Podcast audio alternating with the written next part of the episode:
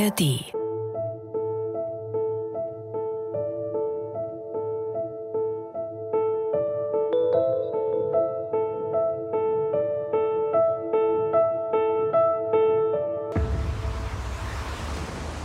Moin und herzlich willkommen zu einer neuen Runde ans Meer, dem Bremen 2 Podcast mit Geschichten zwischen Wasser und Land in der ARD Audiothek. Heute geht's vor die kanadische Pazifikküste nach Vancouver Island. Und vielleicht geht's euch ja genauso wie mir. Ich hatte sofort so ein Bild vor Augen. So Kanada-Klischee-typisch. Wälder mit bis zu 1000 Jahre alten Bäumen und noch mehr Wälder und Wälder und Berge. Und plus obendrauf, weil wir sind ja auf einer Insel, helle Sandstrände mit Wäldern und Felsgestein. Und natürlich türkises Meer. Und genauso ist es auf Vancouver Island und so gibt es hier natürlich auch sehr viel Platz für Tiere. Grizzlies, Wale, Delfine. Seelöwen auf einem Felsen gesehen, so 20 Stück auf einmal oder so.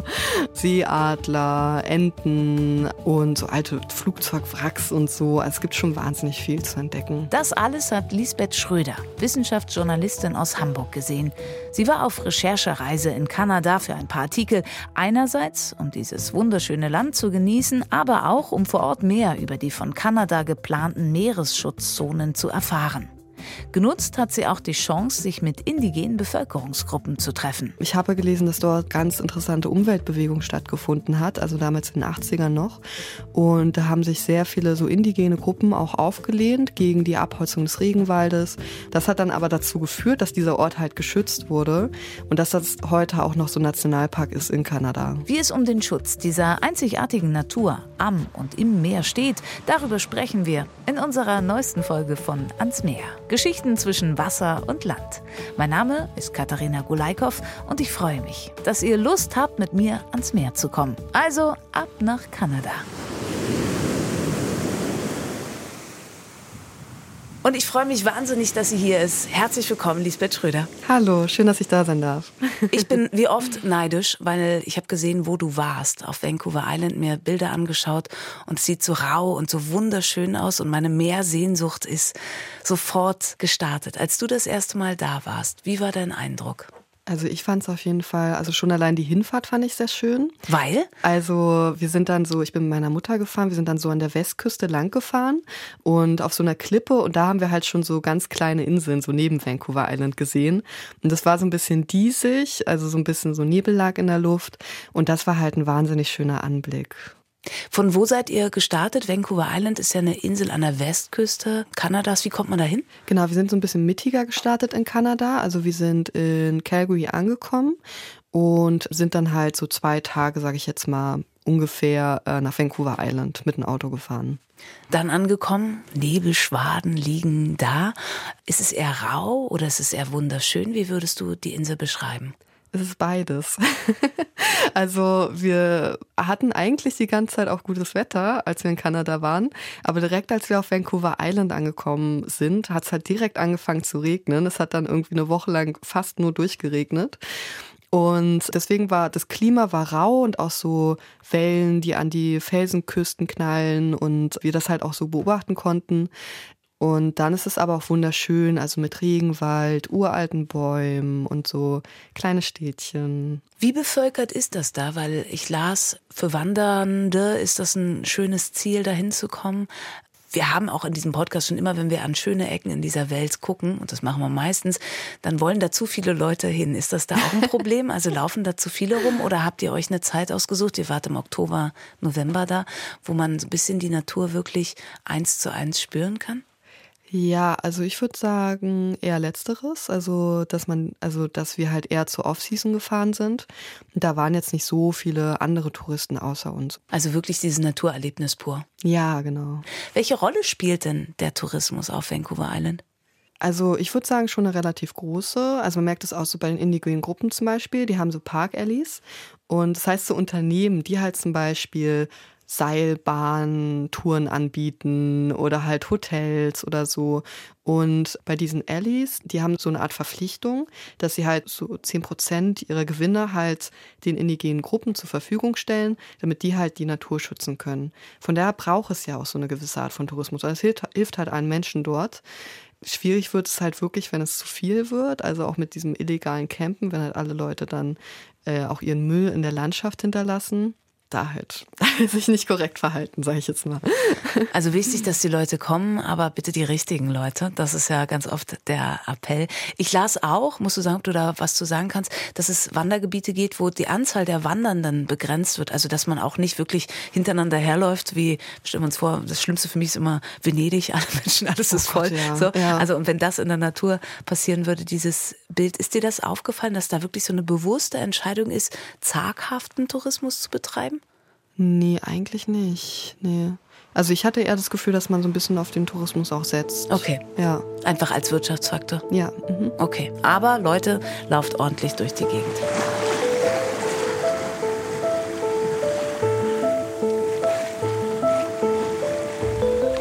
Wir wollen erstmal zu unserer ersten Kategorie kommen. Wir, ja. wir packen unseren Koffer. Ich schlage immer vor, beziehungsweise frage euch, die zu Gast sind im Podcast, was muss man unbedingt mitnehmen? Und manchmal werfe ich auch was rein in das virtuelle Köfferchen.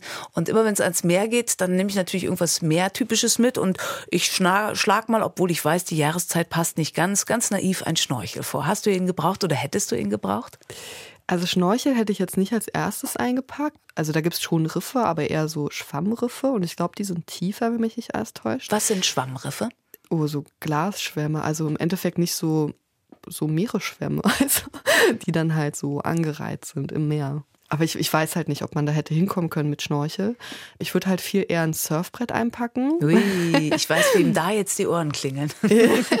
ja, also äh, ich selber, ich bin erst einmal in meinem Leben gesurft, aber die eine Stadt, Tofino, vor allem im Westen Vancouver Islands, die ist halt so eine typische Surferstadt. Also auch schönes Wetter, hohe Wellen und wirklich Leute, die dann da hinkommen und sich dann halt beim Surfen dann in die Stadt verlieben. Ich habe dann zwei getroffen, die haben mir erzählt, dass sie dann da gleich dort geblieben sind und, und deswegen würde ich auf jeden Fall ein Surfbrett einpacken. Was muss noch dabei sein, wenn man jetzt nicht gerade auf dem Wasser, sondern vielleicht an, an Land sich bewegen möchte über die Insel?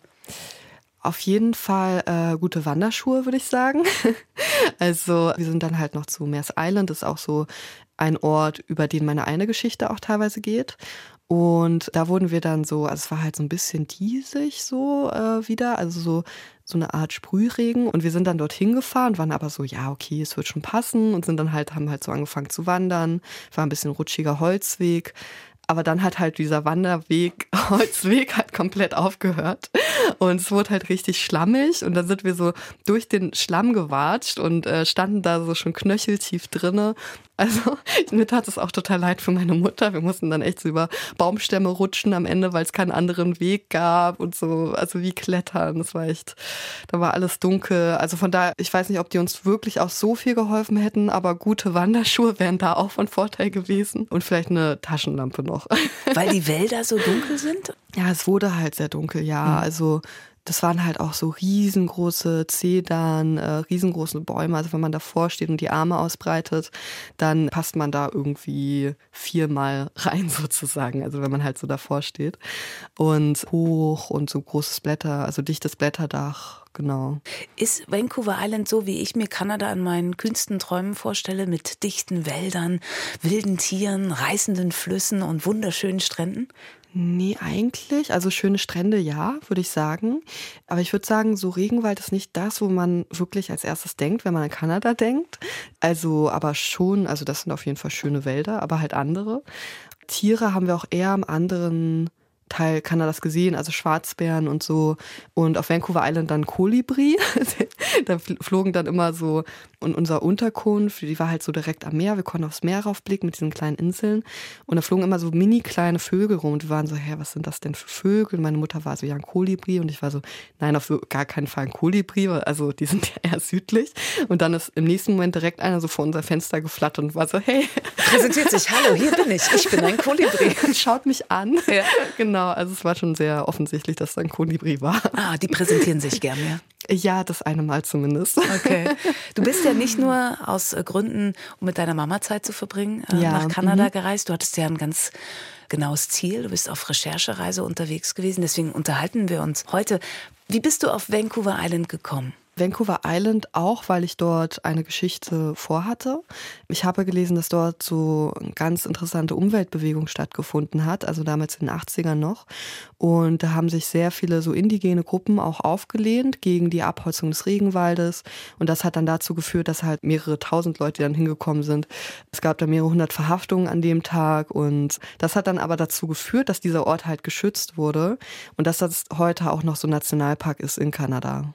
Und Nationalparks spielen ja eine riesige Rolle. Ich las, Kanada will eine 30-30-Strategie oder verfolgt die. Was heißt das? Mm, das heißt, bis 2030 30 Prozent der Landfläche und Meeresfläche zu schützen. Das war jetzt auch ganz prominent bei dem Weltnaturschutzgipfel, auch in Kanada. und darauf haben sich tatsächlich jetzt auch alle anwesenden Nationen dann geeinigt, dass sie das erreichen möchten. Und Kanada ist da super Vorreiter. Also die hatten das schon früher geplant, haben auch so von wegen, ja, wir wollen Schleppnetzfischerei, Öl- und Gasbohrungen und sowas wollen wir auch verbieten. Weil man muss wissen, dass die meisten dieser Meeresschutzgebiete zwar auf der Karte Meeresschutzgebiete sind auf der Welt, aber so Forschende nennen es halt oft so Paper Parks im Endeffekt, also auf dem Papier geschützt, aber in der Realität ist das oft nicht der Fall. Weil kein Geld reingesteckt wird, um wirklich was für den Schutz zu tun oder woran liegt es? Das hat ganz unterschiedliche Gründe. Also wirklich Kritiker würden sagen, ah, um halt so ja diese Schutzziele zu erfüllen, damit es halt man sagen kann, ah, ich habe das geschafft.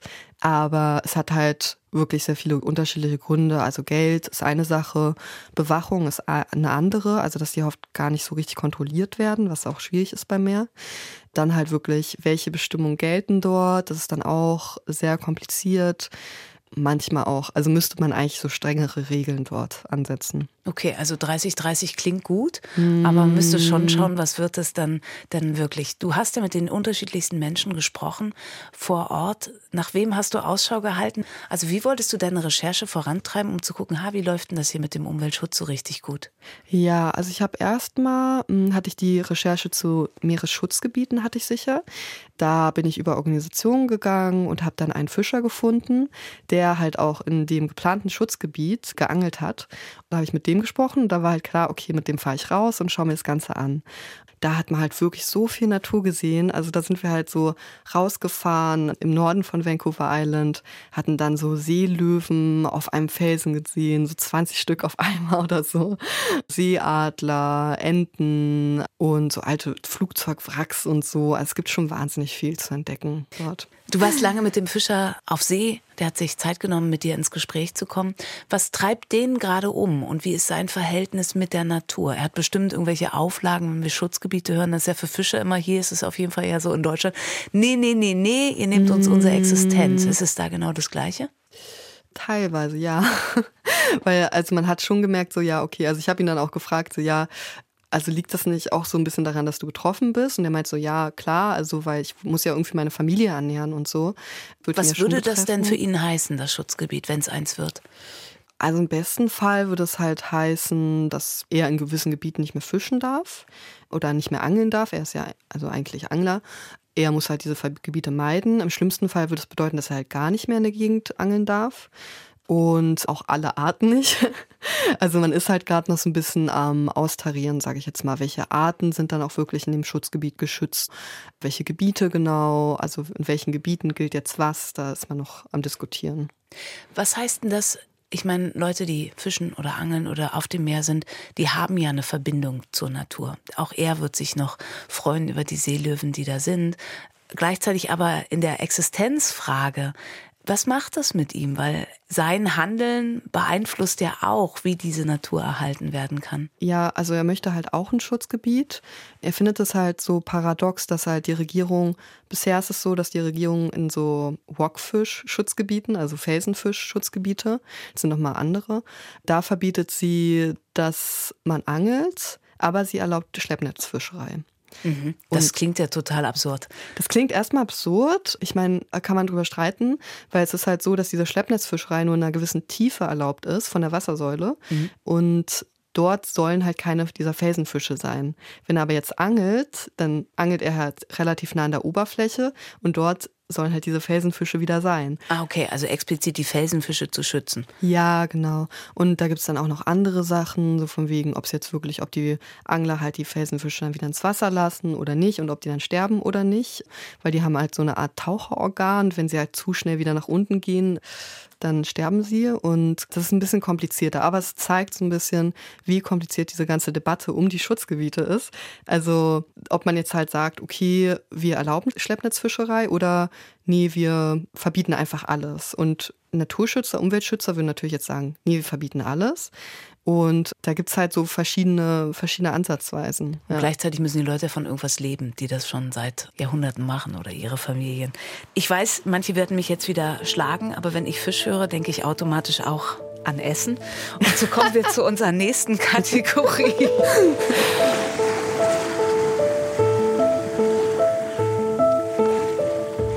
Ich frage ja immer vorneweg, was ist die kulinarische Köstlichkeit? Und äh, ihr verratet es nicht mir, sondern meiner Redakteurin Serafia. Deswegen wird jetzt hier im Studio gleich wieder die Tür aufgehen und irgendwas an Essen, was du uns ausgesucht hast, da kommt sie, präsentiert werden. Juhu. okay. Was ganz Leichtes oh, heute. geil, danke. Gut, da hätte ich jetzt... Einmal glutenfrei. Mhm. aha, aha, aha. Cool. Ach, geil. Ich habe einmal nicht selber gekocht, sondern mich auf den örtlichen Lieferdienst verlassen. Deswegen gibt es kalte Pommes und kalte Burger. Gut. Oh, lecker. Yeah.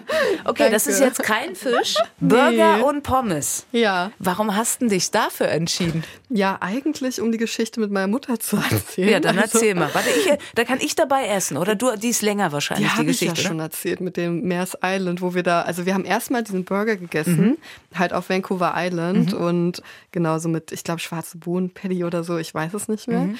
Und dann haben wir doch nochmal überlegt, okay, wir gehen jetzt noch nach Mears Island, dieser Insel, Mhm. und sind dort halt total verloren gegangen. Also mit dem Matsch, mit dem Okay. Mhm. Dunkelheit. Da hat euch der Burger auch nicht genug Kraft gegeben, um in der Wildnis nicht äh, verloren zu gehen. Nee, also am Ende waren wir echt so total hilflos und waren so, Gott, äh, wird wird auch der Typ vom Wassertaxi noch warten oder ist der dann schon weg? Und es war halt wirklich niemand auf dieser Insel. Verloren in der Wildnis. Hier so ein Burger ist ja das Klassische, was ich mit Nordamerika verbinden würde. Ist das auch das, was einem da ständig gereicht wird? Oder gibt es speziell für Vancouver Island irgendwelche Spezialitäten? Nee, auf Vancouver Island ist viel Fisch auch natürlich. Genau, ist eine Insel, ist halt direkter Zugang. Aber es ist jetzt nicht so, dass es halt überall Burger gibt, sondern es ist halt schon so, vor allem insgesamt in Kanada, dass halt, also so diese hippen Restaurants oder so, so diese gesunden Restaurants, sag ich jetzt mal, die sind halt schon sehr weit verteilt. Da gibt es so eine gesunde Fastfood-Kette. Sehr gut. Das können wir später essen, ne? weil es ist ja eh schon kalt. Dann können wir lieber weiter. Okay, Oder okay. bist du gerade arg hun- hungrig? Dann könnten wir pausieren für einen Moment. Bisschen, aber es geht noch. Du hast gerade das äh, Wassertaxi angesprochen. Äh, Wie kommt man denn auf der Insel von A nach B? Ist Wassertaxi das typische von A nach B kommen? Ja, also der Moses Martin, den ich da auch interviewt habe, den Stammesältesten, der hat sogar noch davon gesprochen, dass er halt mit einem Holzboot zwischen den Inseln hin und her gefahren ist früher. Okay. Das ist die Gruppe der Indigenen, die, ich hoffe, ich spreche es richtig aus, Tlawikiat. Eine Gruppe, die ich las schon seit dem 8. Jahrhundert auf Vancouver Island unterwegs ist. Warum wolltest du mit ihnen sprechen? Nochmal in Bezug auf diese Demo, die du aus den 80ern angesprochen hast, zum Schutz des eigenen Lebensgebietes? Ja, weil ich wusste, dass im Endeffekt, also ihnen bedeutet diese Region auch super viel. Ja gut, auch statt dass ich halt mit jemandem über diese Gruppe sprechen, wollte ich es halt wirklich auch aus erster Hand erfahren. Auch erfahren, was bedeutet euch das? Wie lebt ihr mit dem Land zusammen? Sozusagen, wie nutzt ihr das? Und ähm, wie spielt auch sowieso diese Unterdrückung eine Rolle? Weil, also ich finde das ein wahnsinnig interessantes Thema, auch die Unterdrückung der indigenen Gruppen in Kanada, weil es halt sowas ist, das war mir gar nicht in dem Ausmaß bewusst, auch so mit so Residential Schools, wo halt also indigene Kinder hingeschickt wurden, äh, von ihren Familien entrissen wurden, auch schlimmen Krankheiten ausgesetzt waren und man findet immer noch Massengräber, also aufgrund der verschiedensten Todesursachen, auch teilweise bei diesen Schulen noch. Deswegen, ja. Das ist ja vergangenes Jahr groß durch die Medien gegangen. Ich glaube, der Papst war auch. Genau, das der war hat sich entschuldigt. Ne? Ja, Ja, genau. mhm. Dass das ein Riesenthema ist, aber dein Fokus war ja die Natur. Du hast gesagt, Sie haben eine große Verbindung Mhm. zur Natur. Wie sieht die aus? Kannst du das beschreiben? Also im Endeffekt, man muss halt sagen, dass man sich indigene Gruppen halt so, die streifen noch durch die Länder rein und sowas so vorstellt, ne? Oder also zumindest ging es mir so.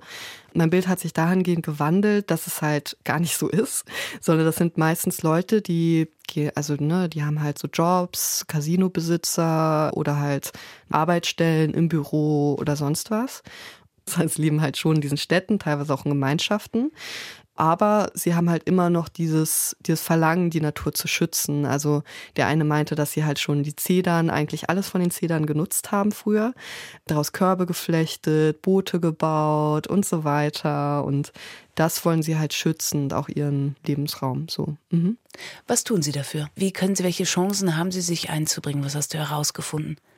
Da merkt man halt schon noch so teilweise diese Unterdrückung weil es halt immer noch so ist, dass sie, also sie müssen sich halt um Gelder bewerben, was sie halt selbst auch kritisieren, weil sie sagen, hey, wir wurden jahrhundertelang eigentlich unterdrückt und jetzt müssen wir sozusagen ankommen, um unsere Natur zu bewahren etc. Äh, und unsere Sprache zu sprechen, unsere Sprache wieder zu lernen und dass sie halt wirklich dann das Gebiet schützen können und halt die Gelder dafür kriegen, das ist halt immer noch ein Kampf. Was wollen Sie erhalten genau? Also geht es primär um die Wälder oder welche Rolle spielt das Meer auch als Lebensraum? Das Meer spielt auch immer noch eine große Rolle, würde ich sagen. Also vor allem Manche sind halt auch noch Fischer. Es wurden aber auch ein bisschen abgelöst. Also früher waren es mehr indigene Fischer. Dann wurde das irgendwann mal gekapert, auch von großen Firmen. Und dann sind halt wirklich mehr äh, andere Fischer hinzugekommen. Und äh, die Indigenen wurden halt so ein bisschen verdrängt, sage ich jetzt mal. Deswegen sind das auf jeden Fall weniger als früher. Aber genau, es gibt noch ein paar, es gibt noch vor allem die Inuit im Nord, also Inuit nennt man die Gruppe Norden Kanadas, die halt dort halt jagen immer noch, die auch spezielle Rechte haben zu jagen. Wenn du so in die Gespräche reingegangen bist mit den Menschen, dass die Bedeutung groß ist, ihrer Heimat und ihrer Natur und dass sie sie schützen wollen, das ist mir schon klar geworden. Aber was können Sie denn machen? Welche Chance haben Sie denn auch mit der kanadischen Regierung im Gespräch? Muss es noch zu solchen Protesten kommen, wie du angesprochen hast, wie es sie in den 80ern gab? Hm, also Sie haben zum Beispiel die Chance, dass es halt so als IPCA, also indigenes Schutzgebiet, ausgewiesen mhm. wird. Und wenn es das wird, dann haben sie mehr Zugang zu gewissen Förderungen. Oder manche indigenen Gruppen deklarieren auch einfach ein Schutzgebiet, weil sie sagen so nach dem Motto, okay, die kanadische Regierung kommt nicht so ganz aus dem Quark, wir machen das jetzt, bewachen das und schützen das. Dann gibt es aber natürlich auch noch so Gruppen, also sind ja auch total unterschiedlich. Es gab jetzt zum Beispiel so einen Protest auf Fairy Creek. Da wollte die eine Gruppe, wollte eher den Wald abholzen lassen, also die Nutzungsrechte verkaufen, mhm. einfach aus wirtschaftlichen Gründen. Indigene Gruppen sind halt auch wahnsinnig viel ärmer als der Rest der Bevölkerung in Kanada. Andere indigene Gruppen sind dann dagegen aufgestanden und haben protestiert. Es gab auch wieder riesige Proteste. Man sagt so, es war so dieses zweite Erleben dieses Protests. Und dort wurden halt viele verhaftet. Ja, mittlerweile hat die andere indigene Gruppe auch das ein bisschen aufgeschoben und gesagt, okay, wir müssen das erstmal diskutieren, erstmal klar werden. Also gar nicht so einfach. Also die verschiedenen, Inter wie so oft ja auch, kommen da zusammen. Hinzu kommen ja dann auch noch, und dann würde ich noch mal diesen touristischen Aspekt mit reingehen. Also wenn jetzt so ein Bereich als Naturschutzgebiet oder als Schutzgebiet klassifiziert wird, was heißt das dann? In der Realität? Also heißt dann, hier bitte nicht reingehen oder hier bitte kein Feuer machen, hier nicht übernachten oder was heißt das? Hm, also in, bei Tofino, das Schutzgebiet, also Clyokut Sound, da heißt es, dass man halt so nach den Regeln der indigenen Gruppen lebt. Der Stamm ist ältesten der indigenen Gruppen. Dann halt zum Beispiel so keinen Müll hinterlässt. Die hatten auch wahnsinniges Problem mit so illegalen Campern und sowas keinen Müll hinterlässt, sorgsam mit der Natur umgeht, jetzt natürlich auch nicht für eine Firma einfach reingeht und irgendwie komplett den Wald abholzt. Also sowas bedeutet das. Wo du Clyde Sound ansprichst, es ist ein Biosphärenreservat. Und ich las und dann denke ich so, wow, da wollen bestimmt viele hin. Zerklüftetes Küstengebiet im Westen, wo Wale, Delfine und Seelöwen vorbeischauen und in den angrenzenden Wäldern streifen Schwarzbären, Pumas und Wölfe umher. Das klingt für mich als eine Frau, die sehr gerne draußen in der Natur ist, so, da muss ich hin, da möchte ich sein. Und das wollen ja dann bestimmt auch noch andere. Ich würde meinen Müll wieder mitnehmen, aber wenn zu viele von mir kommen, ist das ja auch wieder problematisch. Was machen Sie da? Also bei diesem Camping, illegalen Camping, haben sie das halt bewusst dann auch wirklich beobachtet und dann den Leuten halt Abmahnungen gegeben und so. Ansonsten, ja, es ist halt schon sehr, also dieses Tofino, was halt direkt in dem mhm. Gebiet liegt, das ist halt wirklich auch sehr touristisch, würde ich sagen. Das heißt? Gib uns mal ein Bild. Wie sieht es da aus? Naja, als ich da war, ja nicht so viel. Weil du also im Oktober, November und es regnete die ganze genau, Zeit. Genau, ja. und da waren halt jetzt nicht so viele Touristen da, aber es war halt wirklich diese kleinen, diese bunten Häuschen, auch noch ältere Holzhäuschen und so. Dann wirklich diese indigene Kultur, die da auch Einzug gefunden hat, mit Totems, mit, mit so Malereien und sowas. Am Anfang sagt man halt auch so auf indigener Sprache, willkommen zu diesem, unserem Gebiet. Und da würde ich sagen, das zieht irgendwie an. Also das ist irgendwie auch so, also dass die Leute halt deswegen auch herkommen, irgendwie, auch um diese Geschichte zu erleben. Und halt diese riesigen Bäume auf den Inseln nebenan, diese Regenwald, also Regenwald und trotzdem diese, diese Küsten, wo dann halt immer die Wellen gegenprasseln. Genau, lass uns mal noch was über die Bedeutung des Meeres. Du hast die Surfer angesprochen, ja. als Weg von A nach B. Klar, die Fischerei ist auch ein Thema. Wie nimmst du das Meer wahr? Klar, auf einer Insel, einfach weil man es rauschen hört die ganze Zeit? Hm. Also als wir in unserer Unterkunft waren, da am Meer, da hat es halt immer die ganze Zeit so gerauscht, dieses Wellenrauschen, dieses so, so. Und ansonsten, aber das war so ein bisschen in der Ferne sozusagen noch. Also wir konnten es schon sehen, aber es war halt immer noch so 20 Meter Luftlinie oder so. Und halt unter uns, deswegen war es halt ein bisschen leiser.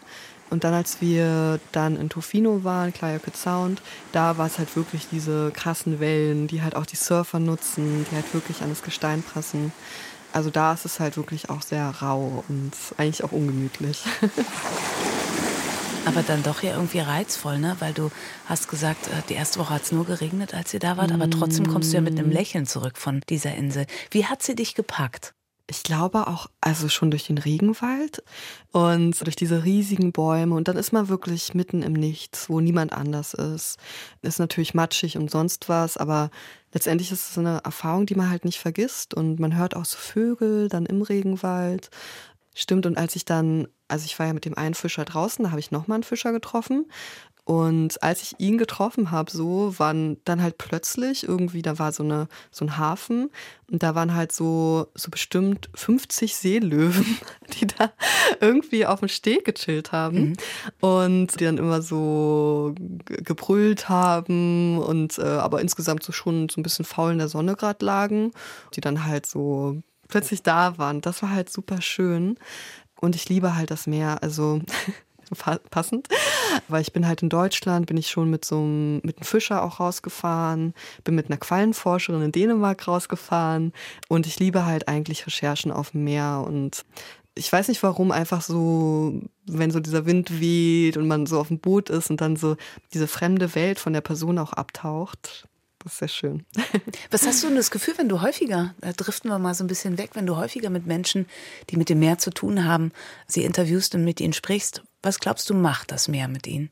Ich habe das Gefühl, viel, viele schätzen die Ruhe. Also einfach dieses, also vor allem Fischer und Angler, nicht, vielleicht nicht so ganzer Fischer, fahren ja meistens so sehr früh raus. Also um 4 Uhr morgens habe ich mich mit dem getroffen. Da war halt wirklich alles noch so total still. Es war auch ziemlich windstill an dem Tag, also in Deutschland halt so das, es hat sich halt alles komplett gespiegelt, auch als so diese Möwen kamen und als er den Fisch gefangen hat. Und ich glaube, dass viele diese Ruhe schätzen auch. Also sonst fällt mir eher so klischeebehaftet, also so Freiheit halt auch, ne? Ist so unendlich. Aber die hatten halt auch ganz unterschiedliche Gründe. Also die Quallenforschung war halt eher so, dass halt so eine invasive Art halt, sie kam aus dem Iran und die hat sich dort breit gemacht und sie wollte dann halt so Wege finden, weil halt damals ganz viele Fischer darunter gelitten haben, dass sich diese Qualle breit gemacht hat, weil die Fische aufgefressen hat oder die Fische, die die Fische dann gegessen haben. Sie wollte dann halt so einen Weg finden, wie halt die Fische ein besseres Leben haben. Ja, kann ich einen Querverweis machen? Wir haben auch eine Folge mal zu Qualen aufgenommen. Da ging es aber eher, eher, als Qualen, als Nahrungsmittel auch und als äh, potenzielle genau, Kraft. Genau, das war auch Teil des Artikels. Okay. Zurück nach Vancouver Island. Du hast schon gesagt, die Verbindung ist groß. Kanada will viele Schutzzonen bauen. Was ich jetzt so rausgelesen habe, okay, es geht auch darum, dass es auch wirklich ist und nicht nur auf dem Papier. Wenn du dir aber die Natur und auch die Gespräche mit den Menschen angeschaut hast, welches Gefühl hast du, wie ist die Natur denn noch intakt aktuell? Ja, im Vergleich zu Deutschland hat man schon das Gefühl, sie ist noch intakt, also halt so nach außen. Also halt diese riesigen Wälder und so, ne? Da denkt man sich schon so, boah, was für eine schöne Natur und sehr wunderschön. Wir waren aber auch, als wir direkt angekommen sind, waren wir auch in so einem Ort, wo halt alles verbrannt war leider. Also dieser riesige Wald, der halt mal wirklich existiert hat und wahnsinnig schön und grün war. Der war halt, da standen plötzlich nur so Gerippe von Bäumen eigentlich in der Landschaft. Und das war halt traurig, ne, auch wegen Klimakrise dann halt anzusehen, dass halt dann wirklich diese riesigen Waldbrände Natur zerstören und halt wir auch mit. Also mit dem, was wir machen, ne. So im Norden ist es halt, also da war ich halt nicht, da wollte ich eigentlich hin, also in die Arktis. Und da ist es halt zum Beispiel so, dass halt Minen existieren und neu gebaut werden sollen. Und dann wird dann das Eis durchbrochen, auch mit den Schiffen, die dorthin fahren. Das stört dann wieder die Wale. Also es ist halt wirklich sehr viel, ja, es ist auch sehr viel Zerstörung. Aber zum Glück klingt es ja auf Vancouver Island noch ganz gut. Glaubst du, dass die indigenen Gruppen ihren Wald auf Dauer verteidigen können oder bleiben sie auch in ihren Diskussionen dann hängen? Was meinst du? Ah, schwierig zu sagen. Ich glaube, es hängt vor allem drauf oder kommt darauf an, wie sich diese eine indigene Gruppe entscheidet, der wirklich dieses Territorium gehört. Mhm. Also in Fairy Creek, was jetzt eher so ein neuerer Protest ist. Und Kanada ist schon so, dass es halt immer diesen, also den indigenen Gruppen halt immer mehr Rechte gibt, so. Und dass sie halt auch wirklich über ihr Land entscheiden können. Das wird mal mehr, mal weniger stark umgesetzt. Und die indigenen Gruppen wünschen sich halt auch mehr Unterstützung. Also ich bin auch gespannt, wie sich das, wie das sozusagen ausgehen wird, ob jetzt diese Gruppe halt wirklich dann das Recht bekommt, so ja, ihr könnt wirklich frei über eure Territorien entscheiden und vor allem dann, wie sie sich entscheiden. Aber ich glaube, dadurch, dass sie jetzt halt schon gesagt haben, nee, wir wollen das nochmal in Ruhe entscheiden, wie wir mit dem Gebiet weiter fortfahren, also bin ich relativ optimistisch. Dass das auch läuft. Ja. Am Ende dieses wunderbaren Podcasts, und da müssen wir jetzt auch langsam hinkommen, kommen wir zu unserer letzten Kategorie immer.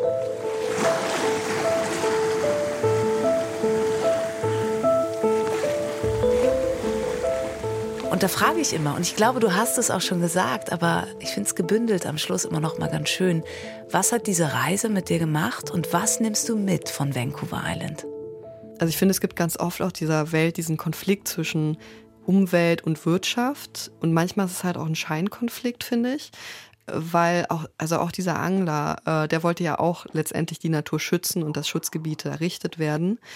Auch wenn also es ist halt immer schwierig zu entscheiden, aber irgendwo, glaube ich, müssen wir halt auch ansetzen, damit die Natur geschützt wird, damit die Meere geschützt werden. Da aber halt gucken, dass wir die Leute nicht komplett allein lassen. Also, dass sie halt immer noch, zumindest in gewissen Gebieten zum Beispiel angeln können oder halt trotzdem Ausgleichszahlungen bekommen oder sowas. Also, dass wir so wirklich alle Leute auch mitnehmen. Damit dieses schöne Fleckchen Erde erhalten werden kann. Für wen ist das was, dahin zu fahren? Wenn wir jetzt noch eine Empfehlung zum Schluss mitgeben? Ach, ich würde sagen, also für sehr naturverbundene Leute auf jeden Fall. Also ich finde es wirklich eine wahnsinnig schöne Natur. Vielleicht auch für Geschichtsinteressierte so, also die halt wirklich auch so mehr in diese Geschichte der indigenen Gruppen. Gibt es auch viele Museen auf der Insel, die da wirklich mehr interessiert sind. Es gibt auch so ein Bugzoo in Victoria. Was ist das? Das ist äh, ein Insektenzoo, beziehungsweise genau, da kannst du auch so Taranteln auf der Hand halten mm, und so. Träumchen. Mhm. Habe ich gemacht. Ah, und? äh, wie so, war's? Äh, ich hatte schon sehr viel Angst, aber ja. es war auch sehr gut. Also okay. so ein bisschen so stachelig, pelzig. Mhm. Genau, und dann sind so, so Schaben dort ausgestellt und sowas. Also, und äh, dann sind dann so tätowierte Leute meistens, die dann darüber was erzählen. Und das fand ich auch sehr cool. Also, ich wünschte, wir hätten sowas in Deutschland. ähm, genau, also vielleicht auch so ein bisschen so Biologie interessierte, würde ich sagen, ja. Dann sage ich herzlichen Dank für diesen Einblick in dieses schicke Fleckchen Erde. Danke euch. Da ein Stück weit weg von uns. Herzlichen Dank. Der ans Meer Podcast von Bremen 2 heute mit einem Abstecher nach Kanada auf die Insel Vancouver Island. Mehr Meergeschichten gibt es natürlich wieder alle zwei Wochen für euch in der ARD Audiothek und überall da, wo ihr sonst gute Podcasts hört. Feedback schickt mir wie immer gern an bremen2.radiobremen.de und ich freue mich natürlich auf sämtlichen Portalen auch über Bewertungen, Likes und Sterne. Und wie immer gibt es einen Hörtipp aus der ARD Audiothek, denn es gibt so wahnsinnig viel zu entdecken. Dieses Mal ein Tipp, wie ich finde, der ganz besonders ist.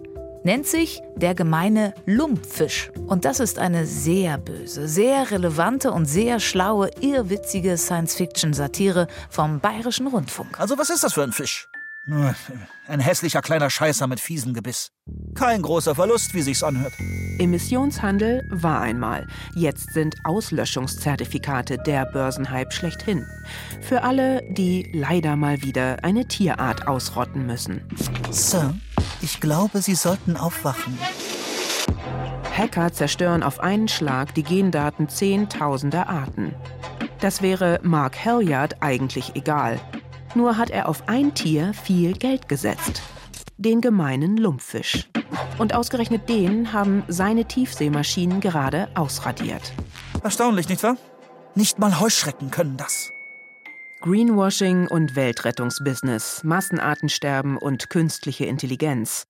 Alles in nur einem irrwitzigen Buch. Ich könnte es dir erklären, aber dazu müsste ich deine Intelligenz erheblich steigern. Möchtest du das? Der gemeine Lumpfisch von Ned Bowman. Sci-Fi-Satire um miese Deals und tote Tiere. Gelesen von Stefan Kaminski. Ein Podcast von Bayern 2. Jetzt in der ARD Audiothek. Und da findet ihr uns natürlich auch. Mein Name ist Katharina Gulaikow und ich sage wieder Danke dieses Mal an meine Redakteurin Serafia Johansson und an das ganze Team von Bremen 2. Und an euch fürs Zuhören. Ich danke euch. Bis bald.